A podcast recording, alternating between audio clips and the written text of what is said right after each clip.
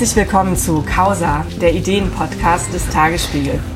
Wir senden jeden Samstag ein Gespräch mit einer Wissenschaftlerin oder einem Publizisten zu aktuellen Fragen der Zeit. Sie können den Podcast über Spotify, iTunes, Deezer oder eine andere Podcast-Plattform abonnieren oder direkt über unsere Webseite tagesspiegel.de anhören.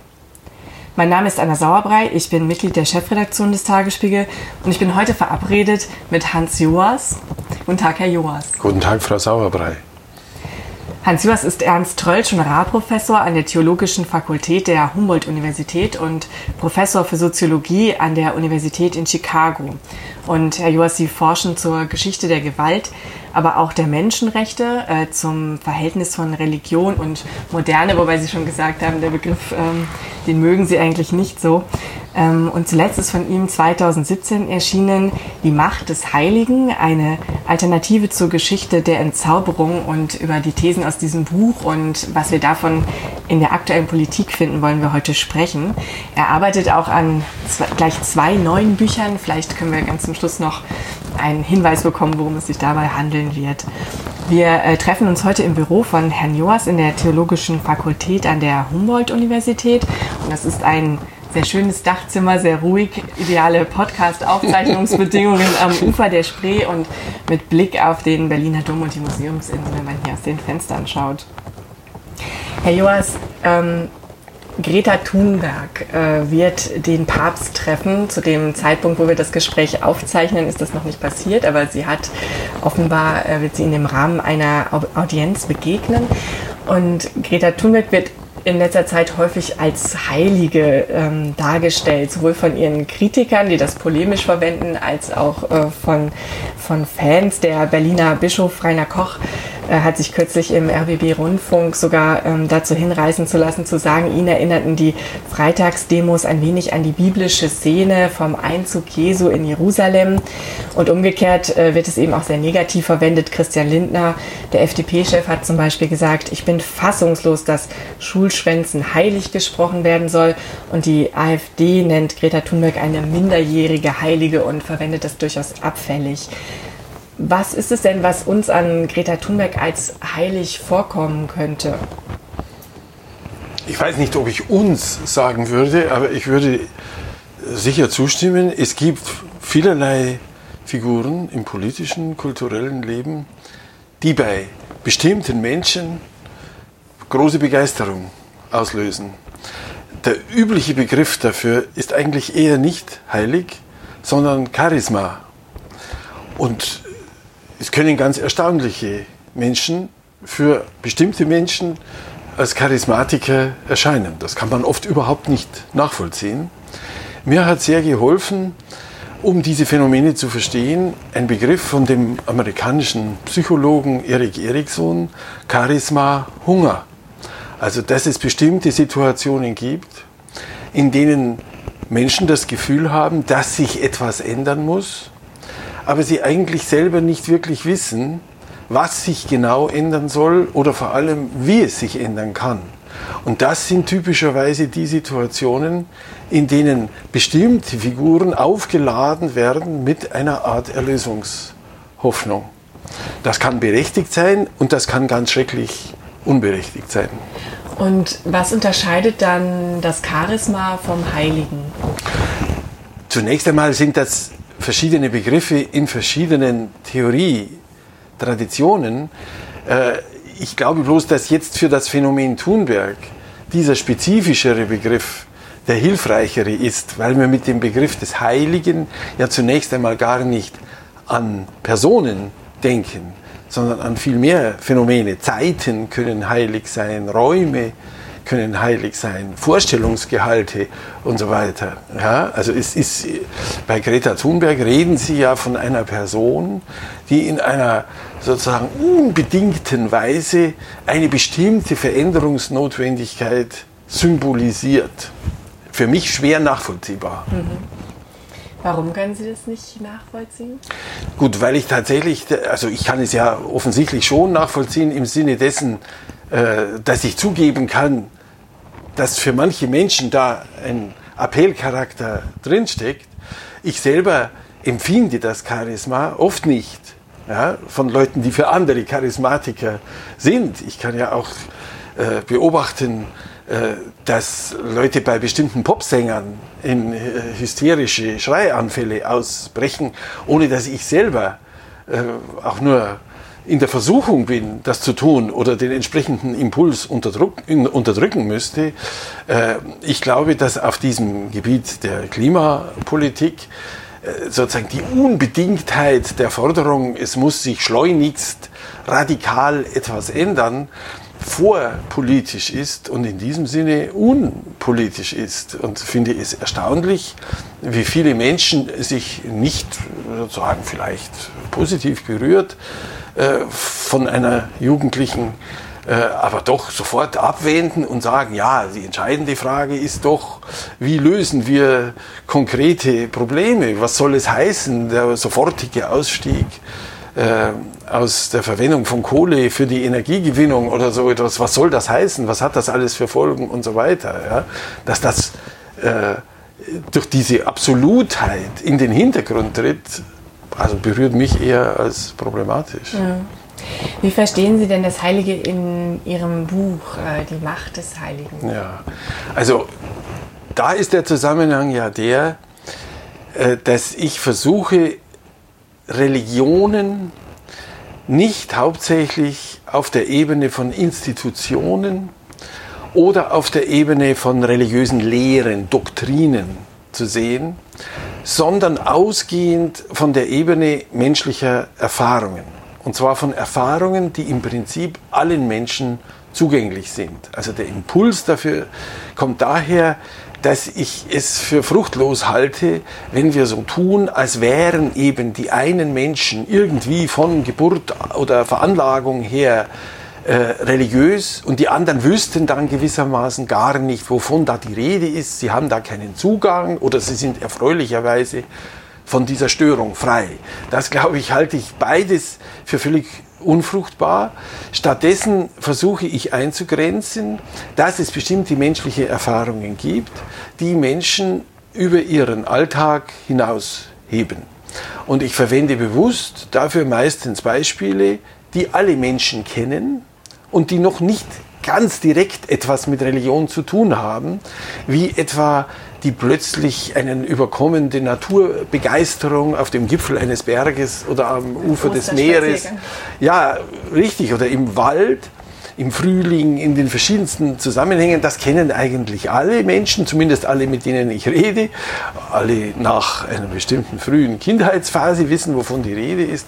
Oder etwa das Verlieben. Das ist auch so ein Phänomen. Man könnte auch negativere Phänomene aufzählen, wie die Trauer über den Verlust eines geliebten Menschen oder einen plötzlichen Schrecken in der Natur oder so etwas. Solche Erfahrungen habe ich in früheren Büchern ausführlich behandelt. Und diese Erfahrungen aber führen nun dazu, dass sich bestimmte Gegenstände beispielsweise in den Situationen, in denen diese Erfahrungen gemacht werden, mit einer ganz ungeheuren emotionalen Bedeutung aufladen. Nicht im Kopf, sondern im Bauch. Ja, ich habe schon verschiedentlich das Beispiel verwendet eines Zuhörers eines meiner Vorträge, der gesagt hat, er könne, und habe das an sich festgestellt, die Konzertkarte nicht wegwerfen von dem Konzert vor Jahrzehnten, in dem er seine Frau kennengelernt hat ob ich so etwas meine. Dann habe ich gesagt, ja, genau so etwas meine ich. Ist ein völlig trivialer, profaner Gegenstand wie diese Konzertkarte nimmt im Erleben dieses Mannes eine bestimmte Aura an. Der Begriff des Heiligen in diesem sozusagen technischen Sinne bezieht sich auf dieses Phänomen, dass sich bestimmte Gegenstände und wie ich vorhin schon gesagt habe, bestimmte Zeiten, bestimmte Räume, bestimmte Personen, bestimmte Vorstellungsgehalte mit einer enormen emotionalen Bedeutung aufladen, sodass wir mit ihnen nicht einfach neutral umgehen können. Und wo dies nun nicht ein rein individuelles Phänomen ist, sondern ein kollektives oder vielleicht eine ganze Kultur bestimmendes Phänomen ist, werden entsprechend Regeln für den Umgang mit diesem Heiligen erzeugt. Nicht jeder darf jederzeit mit diesem Heiligen in Kontakt treten. Die Religionen sind deshalb dann Institutionen, die ein ganz bestimmtes Heiliges auf Dauer stellen, Menschen den Zugang dazu ermöglichen, diese Vorstellungen an weitere Generationen weitergeben und dann natürlich auch das, was da erfahren wird, in die Gestalt von Lehrgebäuden bringen. Nur wenn wir die Lehrgebäude als solche betrachten, als wären sie quasi wissenschaftliche Lehrgebäude, dann erscheinen die Religionen immer als irgendwie krauses Zeug. Ja, wenn wir sie aber beziehen auf diese Prozesse der intensiven menschlichen Erfahrung, dann werden auch Religionen, die uns ganz fremd sind, nachvollziehbar und dann werden sie in sich sinnvoll. Mhm wie diese quasi religiösen, sehr intensiven Erfahrungen Einfluss auf das Politische nehmen können, vielleicht auch im Zusammenhang mit Fridays for Future. Da kommen wir gleich nochmal drauf zurück. Ich würde aber gerne für einen Moment noch bei dem Buch bleiben. Ähm, wir halten uns ja heute in Deutschland als zutiefst äh, säkular, auch areligiös, ähm, befreit von all diesen magischen Heiligen, äh, das sie beschreiben und glauben, wir würden die Welt durch Wissenschaft und Rationalität beherrschen. Stimmt denn diese, stimmt das aus Ihrer Sicht überhaupt? Also in dieser Pauschalität stimmt es sicher nicht.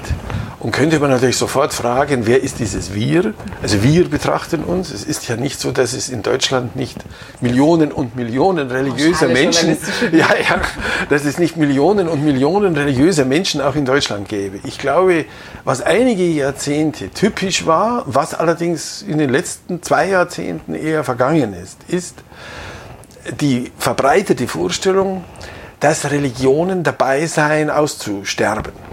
Das nennt man die Säkularisierungsthese. Die Vertreter der Säkularisierungsthese haben angenommen, dass Modernisierungsprozesse, was immer das genau ist, aber sagen wir mal im Sinn von Wirtschaftswachstum und wissenschaftlich-technischem Fortschritt, im Lauf der Zeit zum Verschwinden von Religion führe dann können die Vertreter dieser These durchaus einräumen, dass es weiterhin religiöse Menschen gibt, aber die sind in dieser Perspektive dann Relikte der Vergangenheit und werden immer weniger werden. Diese These ist nun in den letzten Jahrzehnten in eine Krise geraten oder hat einen beträchtlichen Teil ihrer Glaubwürdigkeit verloren. Das hat teilweise innerwissenschaftliche Gründe, teilweise aber auch einfach Gründe, die in Veränderungen in der Welt selber liegen. Wenn ich mit letzteren anfange, spielt eine ganz große Rolle, dass sich diese, sagen wir mal, europäische Erfahrung vom Zusammenhang von Modernisierung und Schwächung von Religion außerhalb Europas im Regelfall nicht wiederholt. Das war schon lange klar bezogen auf die USA, die eine ganz andere Geschichte in dieser Hinsicht haben und eine religiös höchst vitale Gesellschaft sind, obwohl niemand ihre Modernität bestreitet. Aber das gilt eben beispielsweise auch im heutigen Ostasien wo gerade also der spektakuläre Fall, der immer genannt wird, Südkorea ist, wo eine rapide Modernisierung mit einer Revitalisierung von religiösen Traditionen und mit Christianisierung einhergeht. Für Teile Chinas gilt das. Auch die Erwartung etwa bezogen auf Afrika, äh, dass nach dem Ende des europäischen Kolonialismus, der Kolonialherrschaft, das Christentum als sozusagen fremdländisches Implantat wieder verschwinden würde, ist eindeutig nicht eingetreten, eingetroffen. Und deshalb, aus diesen Gründen und aus innerwissenschaftlichen Gründen, die nämlich etwas mit der Erklärung der europäischen Säkularisierung zu tun haben, hat diese, ist diese These eigentlich in den Hintergrund getreten. Und alle, ob sie nun selber das eher begrüßen oder verabscheuen, behaupten heute eher, ja, Religion wird es auch in Zukunft geben. Das ist nicht etwas, was durch den wissenschaftlichen Fortschritt oder durch Wirtschaftswachstum als solches zum Aussterben bestimmt ist.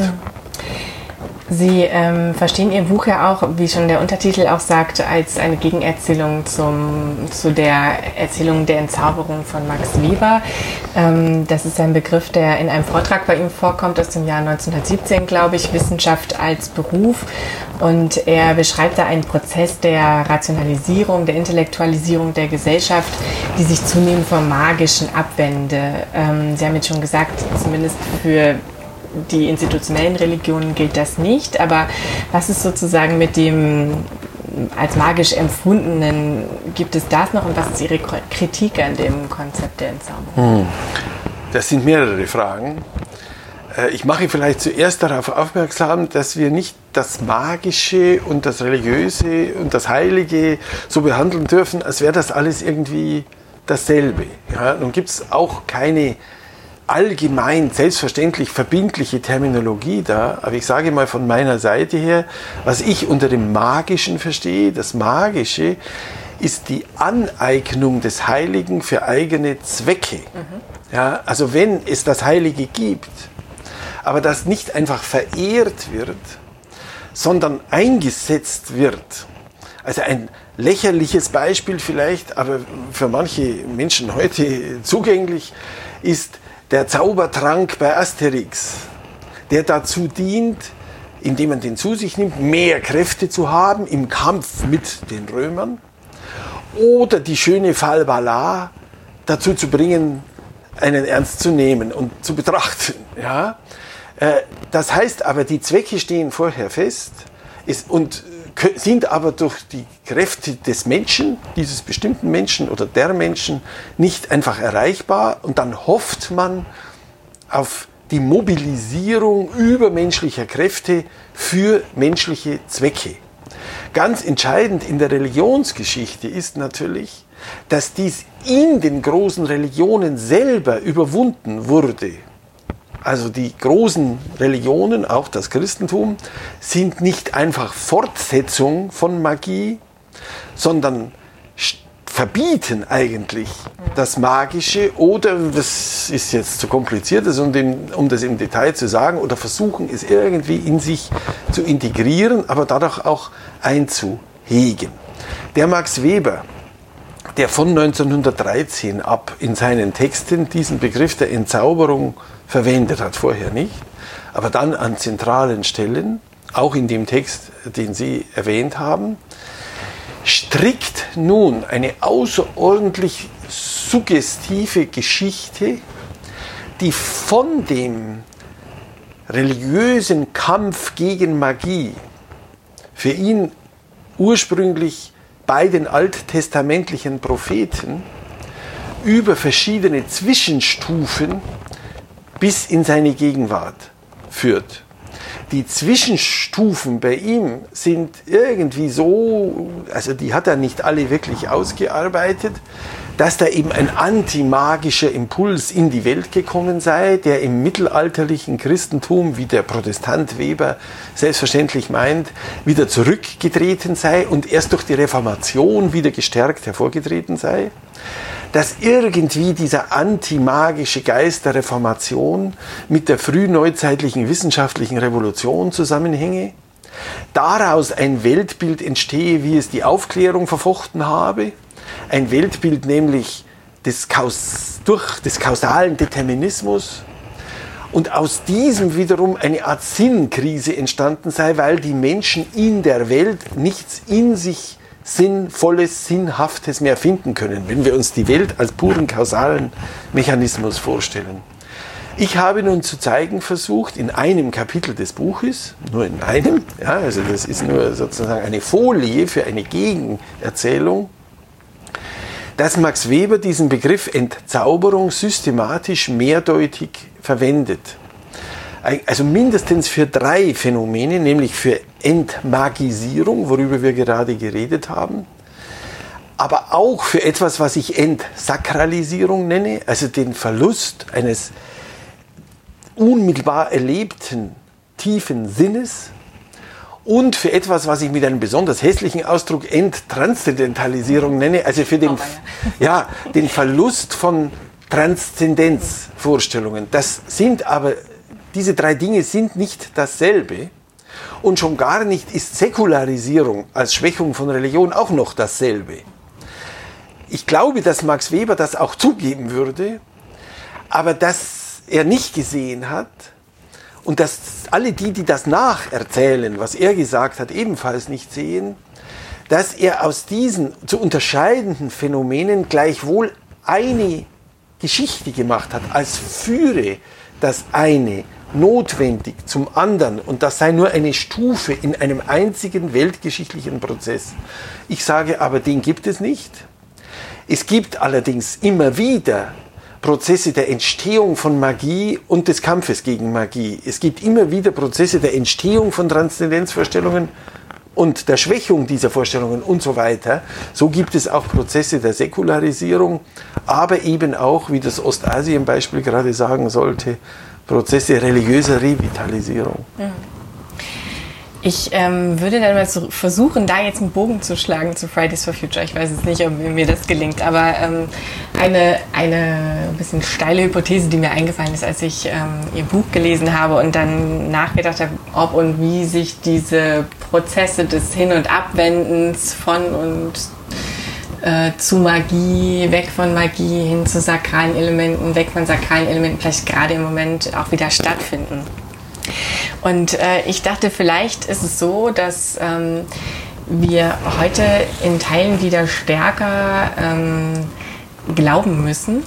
Ähm, weil eben diese, also Max Weber kommt ja mit der Vorstellung, wir sind alle ganz rational und wir glauben zumindest für alles in der Welt, für jedes Phänomen eine rationale Erklärung haben zu wollen. Und äh, häufig sind die Prozesse aber heute so komplex, zum Beispiel der Klimawandel, dass wir am Ende als Normalmenschen dann doch wieder vor so einer Art Blackbox stehen, ähm, wo wir dann dem Wissenschaftler, der Wissenschaftlerin glauben müssen, die uns sagt, was da drin ist, aber eigentlich doch keine Überprüfbarkeit als Individuen haben ähm, obwohl wir generell sozusagen an die Erklärbarkeit jedes Phänomens glauben. Und könnte man vielleicht sagen, dass dadurch ähm, wieder so ein Stück ähm, ich weiß jetzt gar nicht, ob dann Magie der richtige Begriff ist, weil es ist nicht instrumentell, aber so ein Stück Glauben ähm, oder ja, etwas Religiöses zurück in die Gesellschaft kommt, weil wir eben auf die Blackbox schauen und uns fragen müssen, entspricht das meiner Werthaltung, glaube ich, dem oder derjenigen, die mir diese Blackbox präsentiert? Also ich würde das schon ein bisschen anders beschreiben. Ich verstehe gut, was Sie vor Augen haben. Aber ich sage zunächst mal, ich glaube nicht, dass da der epochale Unterschied zwischen der Zeit von Max Weber und uns liegt. Auch Max Weber war bewusst, und es gibt sogar entsprechende Stellen in seinen Schriften, dass der Mensch, der mit der Straßenbahn fährt, zu seiner Zeit nicht weiß, wie das eigentlich genau funktioniert, dass die Straßenbahn scheinbar von selber fährt. Oder wer den Lichtschalter betätigt, weiß nicht wirklich notwendigerweise, wie der Schaltkreis funktioniert, der ihm jetzt dieses Licht gibt. Ja, das heißt, dem Umgang mit Technik liegt ein Technikvertrauen zugrunde, nicht notwendigerweise eine Technikkenntnis, außer bei den Experten, die diese Technik verantworten, aber nicht bei dem, der sie benutzt. Kein, es gibt genügend Autofahrer, die haben keine Ahnung, wie eigentlich ihr Auto in sich funktioniert. Äh, und da sehe ich sozusagen nicht den radikalen, epochalen Wandel in den letzten 100 Jahren. Natürlich kann man sagen, die Technik wird immer noch raffinierter oder so, aber das prinzipielle Problem, ja, dass der Benutzer die Technik selber nicht durchblickt und ihr eben vertraut, das ist nicht die Veränderung. Ich glaube eher, dass die Veränderung woanders liegt, nämlich, dass das Vertrauen in die Technik oder das Vertrauen in die Wissenschaft selber wie alles Vertrauen Konjunkturen unterliegt. Es kann Vertrauenskrisen gegenüber der Wissenschaft und der Technik geben. Und da würde ich den großen Einschnitt eh, also eher datieren einerseits in der Auseinandersetzung über die Atombombe, im Gefolge vor allem der ersten Benutzung der Atombombe, und dann Tschernobyl 1986 und eine große Literatur, die damals entstand, über die unbeherrschbaren Risiken von Großtechnologien. Was da passiert ist, ist sozusagen, dass das pauschale Vertrauen, die Wissenschaft und die Technik löst Probleme. Und wenn es sie gibt, haben wir also weniger Probleme als vorher. Vorher haben wir die Probleme der unbeherrschbaren Natur. Jetzt steigt die menschliche Naturbeherrschung durch Technik. Dass dieses Vertrauen insofern vergangen ist oder abgenommen hat, das kann man muss natürlich auch unterscheiden, bei wem genau abgenommen hat, in welchen Ländern, in welchen Schichten und so weiter, aber dass es grundsätzlich in Fragestellungen dessen gibt, nämlich es mag zwar sein, dass uns die Natur als solche weniger bedroht, aber vielleicht bedrohen uns jetzt die menschlichen Formen der Naturbeherrschung. Ja, und das würde ich eher in diesen Diskussionen über den Klimawandel, hm. also verkörpert sehen, eine große Sorge, übrigens nicht nur dort, ja, auf dem Gebiet Nahrung, auf dem Gebiet Medizin, glaube ich, gibt es viele Menschen heute, nicht bloß Stimmen von Intellektuellen, äh, die etwa die medizinische Forschung nicht nur als den segensreichen Weg zum Zurückdrängen von Krankheiten wahrnehmen, sondern in dem, was einem angeboten wird, selber Gefahren wittern und deshalb versuchen, möglichst wenige Medikamente zu nehmen, den Rat, sich operieren zu lassen, mit Misstrauen hören, weil möglicherweise ein Eigeninteresse dessen, der das Angebot macht, dahinter ist. Und in der Nahrung, also wegen der industriellen Nahrungsmittelproduktion ist das ebenfalls ganz verbreitet. Jetzt ist natürlich der entscheidende Punkt bei Ihnen ja aber gewesen, gibt es da also irgendeine Brücke jetzt zu einer Revitalisierung von Religion? Ja, also zu, einem, zu einer weiteren, äh, zu einem Rückdrehen von Entzauberung sozusagen, also von einem... Ja, aber damit machen Sie sich ja in der Fragestellung die von mir attackierte Erzählung sozusagen zu eigen. Verstehen Sie, das, das ist ja nun immer schon geschehen in den letzten Jahrzehnten, dass Leute sagen, also Max Weber stellt den epochalen Prozess fortschreitender Entzauberung fest. Aber manche Menschen können damit nicht leben und deshalb fliehen sie in den Glauben. Ja, das ist natürlich das, was ich genau falsch finde, weil das ja gerade die Denkweise selber unterstellt, nur derjenige, der nicht wirklich rational ist, sei religiös. Ja, nur derjenige, der mit den Folgen der Institutionalisierung rationalen Handelns nicht zurechtkommt, der wird irgendwie religiös. Das ist sozusagen nicht meine Gegengeschichte, sondern das ist die von mir angegriffene Geschichte. Nee, ich meine auch eher, ja. dass ähm, sozusagen nicht, dass, dass äh, die Entzauberung sozusagen das Normal ist und man davon zurücktritt, sondern dass, ähm, dass ja gerade Ihre These stützt, dass es eben nicht diesen linearen Prozess gibt, sondern dass wir eben auch jetzt wieder äh, das Unkontrollierbare, das finde ich eigentlich auch eine schöne Erklärung, wie Sie gesagt haben, eine größere Bedeutung in unserem Leben gewinnt, weil wir das Gefühl haben, wir haben es mit Phänomenen, jetzt zum Beispiel dem Klimawandel, Sie haben äh, atomare Energie und äh, die Atombombe genannt, mit Prozessen zu tun, die haben wir zwar irgendwie selber geschaffen, können sie aber nicht mehr kontrollieren und stehen damit, ähm, ja, jetzt nicht vor etwas Transzendentem, aber zumindest äh, vor etwas, was, worauf wir wenig Einfluss haben. Und ähm, auch das könnte ja ähm, sozusagen Grundlage sein für ähm, ja, eine quasi religiöse Sicht danach auf diese Phänomene oder eine, ja, eine Angst ja, ja. davor auch. Also ich versuche es noch zu fassen. Also richtig finde ich daran, dass Sie sagen, also solche Entwicklungen bestätigen ein Geschichtsbild, dass die historischen Veränderungen nicht als linear in einer bestimmten Richtung weisend interpretiert. Aber ich glaube, man muss wirklich sehr vorsichtig sein, oder ich sage es vielleicht noch schärfer. Ich lehne wirklich die Vorstellung ab, äh, der religiöse Glaube, also entstünde aus sozusagen Defiziten der rationalen Bewältigung. Ich glaube, er hat wirklich andere Wurzeln. Ja, nicht wir beherrschen die Welt und wo wir sie nicht beherrschen, verfallen wir auf das Religiöse. Also da ist eine Schiefe in der Konstruktion, glaube ich, die man natürlich nur aufheben kann, wenn man zur Kenntnis nimmt, dass die Wurzeln von Religiosität oft gar nichts mit der Kompensation von Defiziten zu tun haben, sondern liegen können in Gefühlen der Begeisterung und Gefühlen der Dankbarkeit. Ja, also die Dankbarkeit dafür, dass ich am Leben bin, ist etwas anderes als die Verar oder dass mich jemand liebt und ich jemand liebe. Ja, das ist etwas anderes als die Verarbeitung von etwas, was mir nicht gelungen ist. Also es gibt eine Tendenz säkularistischer Denker, die Religion in den Modus der Kompensation hineinzudrängen. Und dagegen verwahre ich ja. mich gerade. Ja. Ja.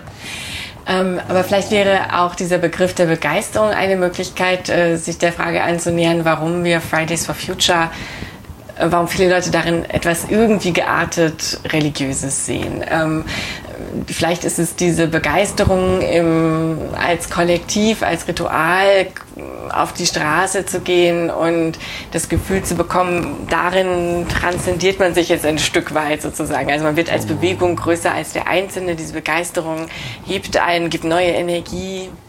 Aber also das einen gemeinsame Demonstrationen, wenn sie nicht ganz fad sind, also wenn sie nicht nur selber im schlechten Sinne rituell sind, sondern etwas Spontanes an sich haben, so über sich selbst hinaushebt, das würde ich niemals bestreiten. Nur bitte, das gilt dann leider für Demonstrationen aller Art. Ja, also auch die Attacke auf Einwanderer hebt die Attackierer über sich hinaus. Ja, ja da kann man also, ja auch manchmal fast so Rauschzustände beobachten. So ist es. So ist es. Also ich meine sozusagen über die inhaltliche Bewertung von etwas ist durch diese Beschreibung, dass es die Qualität des über sich hinausgehens hat, einfach noch nichts gesagt. Mhm. Aber trotzdem würden Sie sagen, dass tatsächlich dadurch auch äh, so eine besondere politische Macht entstehen kann, dass man eben ja, so einen Transzendenzmoment in diesen kollektiven Zusammenkünften, Demonstrationen hat? Klar, also ich glaube ja sogar, dass Gesellschaften irgendwie darauf angewiesen sind, äh, dass die Quellen der Begeisterungsfähigkeit zum Fließen gebracht werden. Aber ich, ich balanciere jetzt äh, sozusagen auf einem schmalen Grat weil ich eben gerade nicht so verstanden werden will, als würde ich sagen, alle Art von Begeisterung ist gut. Ja? Also das wäre völlig abwegig. Und ich finde es deshalb für mich überhaupt nicht zwingend, jetzt diese vielleicht, ich, was wissen Sie, was weiß ich über die Zukunft dieser freitäglichen Schülerdemonstrationen, also die so hoch zu stilisieren, als wäre das ein ganz sensationelles neues historisches Phänomen. Das glaube ich nicht, dass es das ist. Ja? Also es gibt in allen Gesellschaften an den verschiedensten Punkten aufbrechende solche äh, spontanen Phänomene, in denen aus Charisma Hunger einzelne Figuren zu Charismatikern werden, oft nur für kurze Zeit. Wenn nicht für kurze Zeit, entgeht keine solche Bewegung der Institutionalisierung, der Herausbildung von Strukturen und dem, was der Weber die Veralltäglichung des Charisma genannt hat. Sie haben jetzt schon auch auf die normative Bewertung von mhm. Demonstrationen abgehoben. Manche empfinden wir als gut, manche empfinden wir als schlecht. Und ähm, in die Macht des Heiligen befassen Sie sich ja auch mit dem Entstehen von Idealen und mit dieser mhm. grundsätzlichen Unterteilung des Menschen, äh, gut, schlecht ähm, in der Welt. Ähm, wie, wie entstehen denn aus Ihrer Sicht diese Ideale und mhm. welche Bedeutung haben sie? Mhm. Also hier muss man jetzt das Phänomen, über das wir vorhin gesprochen haben, mit dem Heiligen eben vor Augen haben. Und ich habe vorhin gesagt, in diesem technischen Sinn, nicht im umgangssprachlichen Sinn, ist das Heilige weder moralisch gut noch schlecht. Also auch das Teuflische, auch das Dämonische erfüllt die Beschreibung, die mit dem Begriff des Heiligen vorhin gegeben worden ist. Aber das, was also in diesem Sinne tief emotional packend ist, kann nun selber Gegenstand der moralischen Überlegung werden. Darf ich mich von dem, was mich da packt, packen lassen? Oder ist das die Verführung zu etwas Bösem, was mich da packt? Das ist in der Religionsgeschichte selber groß geschehen, weshalb ich in dem Buch von einem radikalen Einschnitt in der Religionsgeschichte spreche, vor der Entstehung von Transzendenzvorstellungen und nach der Entstehung von Transzendenzvorstellungen.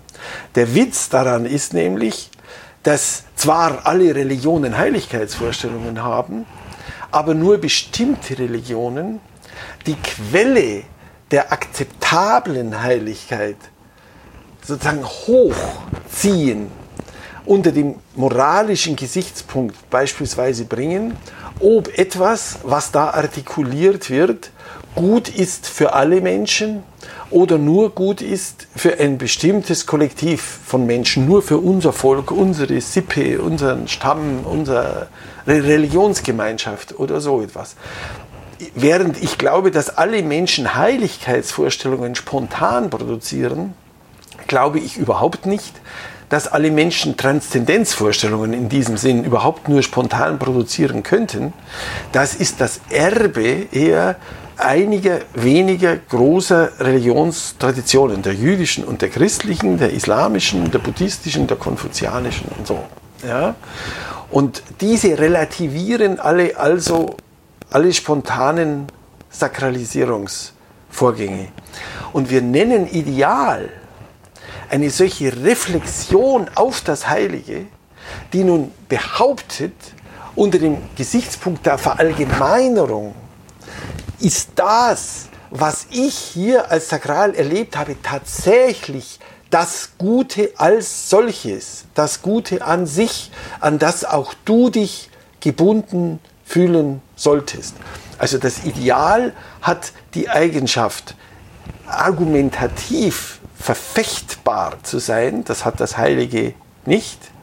Es hat eine solche Reflexionsdimension und es hat eine individuumbezogene Dimension, nämlich ich behaupte, das ist das Gute und du musst dem auch folgen. Deshalb steckt da was leicht Missionarisches sozusagen drinnen. Ja? Nicht nur ich habe für mich erkannt, sondern das ist etwas von einem Anspruch, dem auch andere sich fügen sollten. Und das kann dann selber säkularisiert werden natürlich und ist in der Geschichte ganz wesentlich, vor allem seit dem 18. Jahrhundert, in Europa säkularisiert worden. Also dass jemand etwas, sagen wir die Idee der universalen Menschenwürde packend und offensichtlich gut findet, ohne dafür in irgendeiner Weise religiöse Herleitungen in Anspruch zu nehmen vielleicht nur negative Herleitungen der Art, man hat gesehen, was war, als gegen die universale Menschenwürde im Nationalsozialismus beispielsweise verstoßen wurde. Und deshalb brauchen wir keine Begründung außer der, das, was da geschehen ist, darf nie wieder eintritt. Mhm. Ja. Aber das wäre ja schon ein interessanter Prozess, den man vielleicht auch auf die Klimabewegung beziehen könnte. Also man geht als junger Mensch zu einer Demonstration, hat Heiligkeitsempfindungen, Transzendenzempfindungen, hebt dann den Wert, der, der da vertreten wird, erhebt ihn zum Ideal und leitet daraus natürlich eine besondere moralische Vehemenz dann auch wieder ab. Richtig.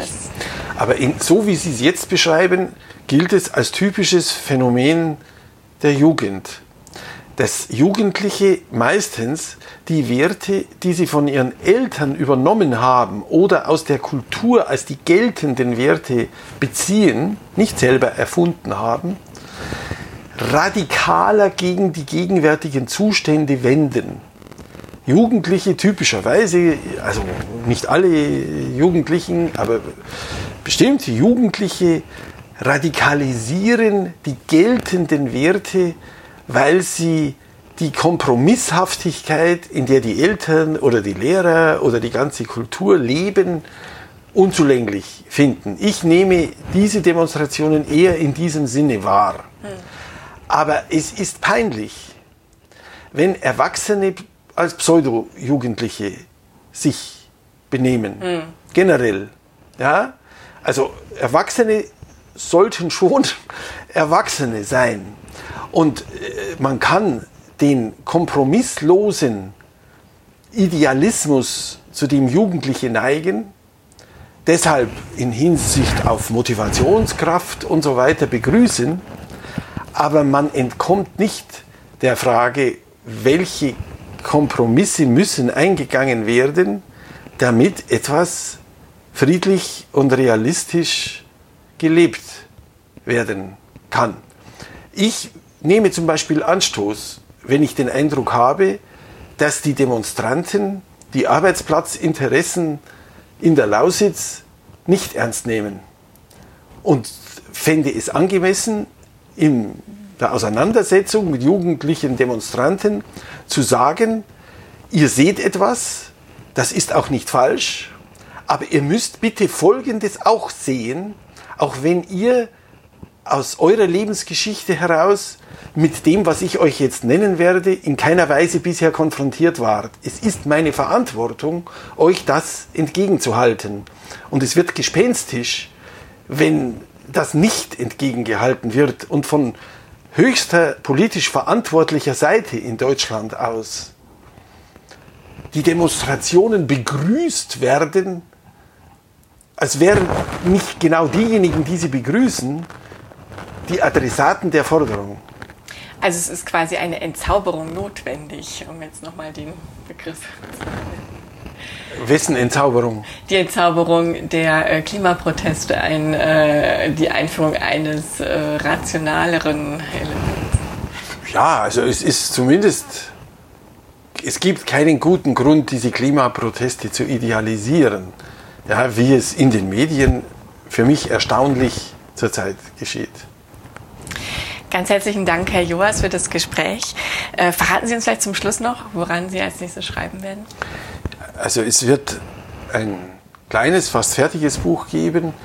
Das heißt Friedensprojekt Europa? Fragezeichen, in dem ich auf das Problem aufmerksam mache, dass Europa in sich ein Friedensprojekt ist aber sich heute ganz stark die Frage stellt, ob denn nun ein in der Welt gemeinsam agierendes Europa